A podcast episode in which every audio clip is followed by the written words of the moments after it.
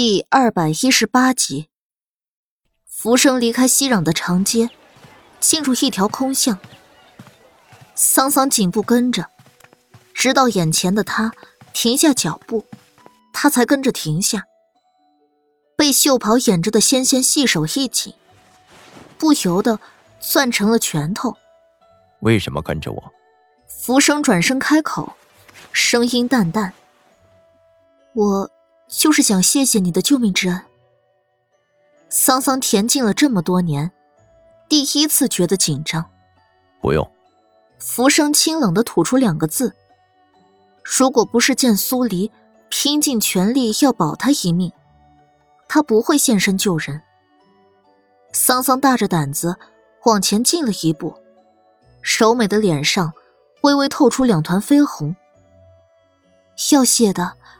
不知公子想要什么样的谢礼？不用。浮生脱口而出的话，依然是这两个字。桑桑抿抿殷红的唇，神情落寞。你不要再跟着我了。浮生转身，朝前走去。桑桑咬了咬唇，突然张口唱起一曲离人调。他最拿手的只有唱曲。虽然他说了不要谢礼，但他还是想将他唯一能拿得出手的东西送他。这曲离人调，他从未在饭馆里唱过，也从未唱过给他人听。词采用了一首离别诗，曲是他自己哼出来的曲。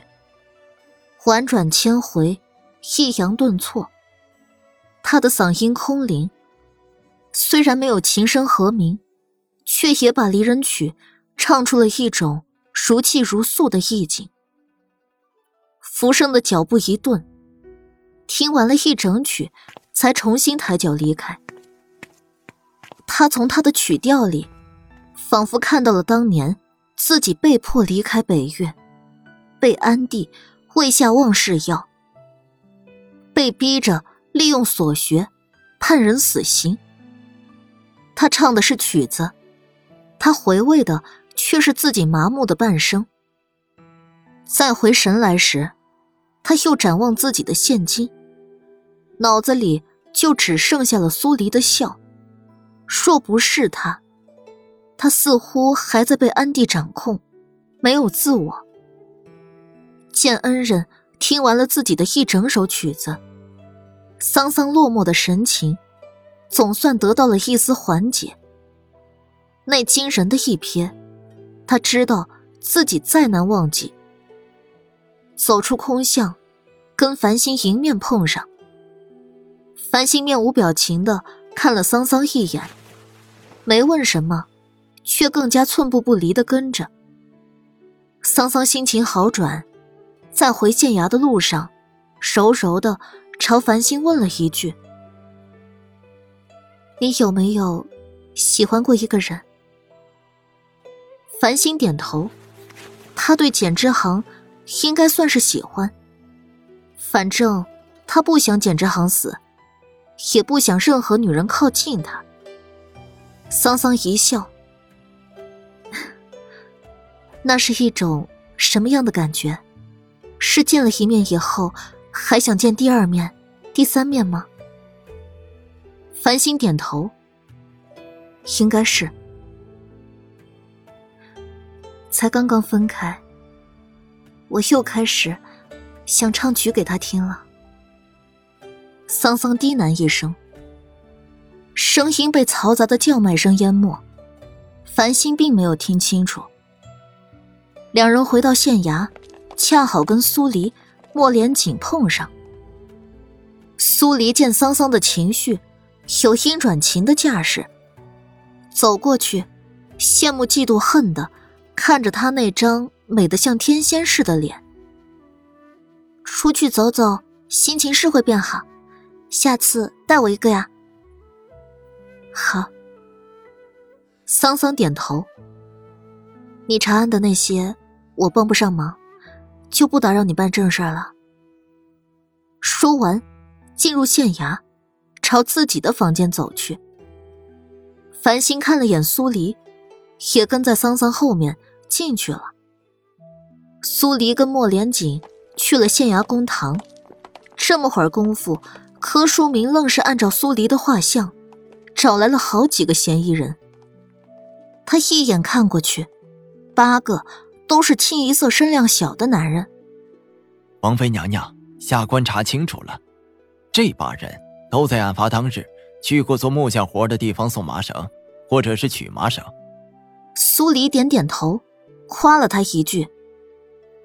这事儿办得不错，柯书明立刻乐开了花。王妃娘娘是要一个一个的问话，还是一起来呀？苏黎想了想，朝八人开口道：“我想知道，你们谁有不在场证明，在午时没去过西小街的？”八人齐刷刷的举手：“我有，我有。”苏黎愣住。有不在场证明的人，柯书明带回来是想做什么？柯书明刚才还乐开花的脸，顿时垮了下去。下官，下官急着将人带回来，也就没问那么仔细。苏黎无语，柯书明立刻发动脑子，挽救自己的形象。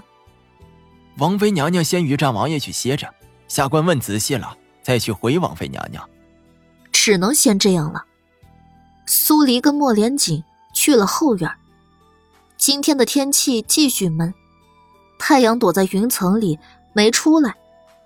这场雨从昨晚就有要下的架势，却一直拖到现在还没下。苏黎懒洋洋的坐在椅子上，莫莲紧跟长笛去了里面说话。过了好一会儿，柯书明。才抹着热汗跑了进来，手上拿着本册子。王妃娘娘，那八人的确都能自证没有去过西小姐，这回是下官失策了。还有人继续在外面走访吗？苏黎反问一句，朝他伸手，示意他把册子给他。有的。柯书明点头，把册子恭恭敬敬递过去。下官回完话后也会再出去，定不负王妃娘娘所望。苏黎没对他的漂亮话做出反应，翻了翻记录册，突然发现一个熟悉的店铺名——杂货铺，是李锦做活的那家。看看上面记录的说辞，每人的不在场证明都没有什么破绽，不禁有点乏味，把记录册。还给了柯书明。这案子急不得，你也别太拼命了，尽力就好。多谢王妃娘娘关怀。柯书明拍了个马屁。那下官这便下去做事了。嗯。柯书明才走了几步，苏黎突然站起身：“你回来。”王妃娘娘还有吩咐吗？柯书明重新折回来，苏黎向前几步，拿过他手上的记录册。他翻到在杂货铺做活的那人那页，指着上面记录的东西道：“不对。”“怎么不对了？”柯书明疑惑不解。这人说，他带着麻绳离开做木匠活的地方后，立刻去了柳园路，拿铁匠家。扛了一麻袋的铁器，带回杂货铺寄卖。是啊，柯书明还是没明白。苏黎看了他一眼。你想想，在西小街见过背着一捆麻绳的百姓说过，那捆麻绳十分大，占据了嫌疑人的半边肩膀。试想，这人既然背着一捆麻绳，又能怎么再从铁匠家？扛走一麻袋的铁器，柯书明这回明白了过来，一拍自己的脑门：“哎呀，下官糊涂啊！下官这边去将那人追回来。”说完，转身就跑，圆滚滚的身体一晃一晃，丝毫没影响到他的脚速。苏黎紧跟着离开大堂，去了公堂等着。没一会儿。柯书明就气喘吁吁的把人重新带了回来。男人一脸紧张的站在原地，张嘴想问问是怎么回事又不敢问，吓得脸色灰白，腿肚子直打哆嗦。苏黎看了他一眼，冷着脸开口：“你从做木匠活的地方出来后，直接去了铁匠家。我问你。”你是如何同时扛了一麻袋铁器，再背上一捆麻绳回杂货铺的？男人一听这话，连忙颤着声音争辩：“不是，不是这样的。那是怎样的？”苏黎的声音越发冷冽，男人咽了咽口水，越是想解释，出口的话就越是结结巴巴。我我从木匠那出来后，便便遇上了，遇上了。柯书明一拍男人的头：“你急死本官了，赶快说说，遇上了什么？”遇上了同在杂货铺做工的李景。李景，苏黎的眼睛瞬间瞪圆。那个木讷、不善说话的李景，从小就跟姐姐相依为命的李景。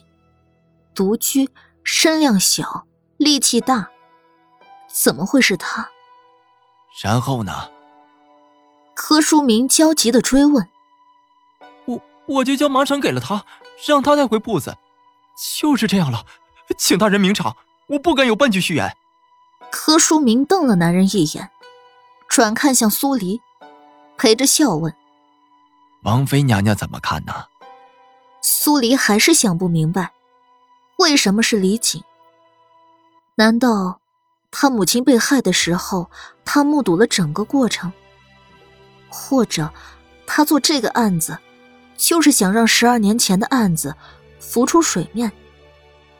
柯书明一直等不到苏黎的回答，硬着头皮还想再问，苏黎却蓦地开口：“带上人，去杂货铺一趟。”柯书明一拍大腿：“好嘞，下官这边去叫人。”很快，柯书明就把人叫齐了，齐刷刷八个带刀官差。莫连锦这会儿也跟长笛从后院走了出来，看了眼这架势，他靠近苏黎：“案子要破了。”苏黎凝重的点点头：“是要破了。”可是嫌疑人。却是他无论如何都想象不到的那个。带着不解，一行人去了杂货铺。铺子里，一抹身材矮小的身影，正在里面搬东西。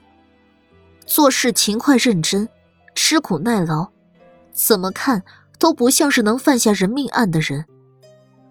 大概是听到了动静，李锦起身，看着外面的苏黎。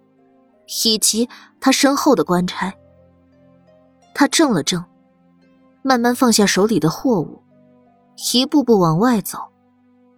那一刻，他脸上的表情是平静的，毫无波澜的。不带柯书明上人上前拿人，苏黎朝他开口：“是你，是我做的。”李景没有辩驳，也没有否认。木讷的脸上突然浮起一丝笑意。我就知道，总有一日我会被抓住，但我没想到会是在十二年前那人落网前，先被抓住。苏黎闻言，心口闷了一下，没再多说，只看了眼柯书明，示意他把人带回县衙。县衙外的大鼓被敲响，这是要公堂的提示。柯书明换了官服，坐在苏黎跟莫连锦下面的位置。在开堂前，闻讯而来的百姓很快就把公堂围满了。朱花的母亲站在最前面，浑身发颤的等着开堂。见时辰差不多了，柯书明一拍金堂木，开堂。官差这才把李锦跟李大才。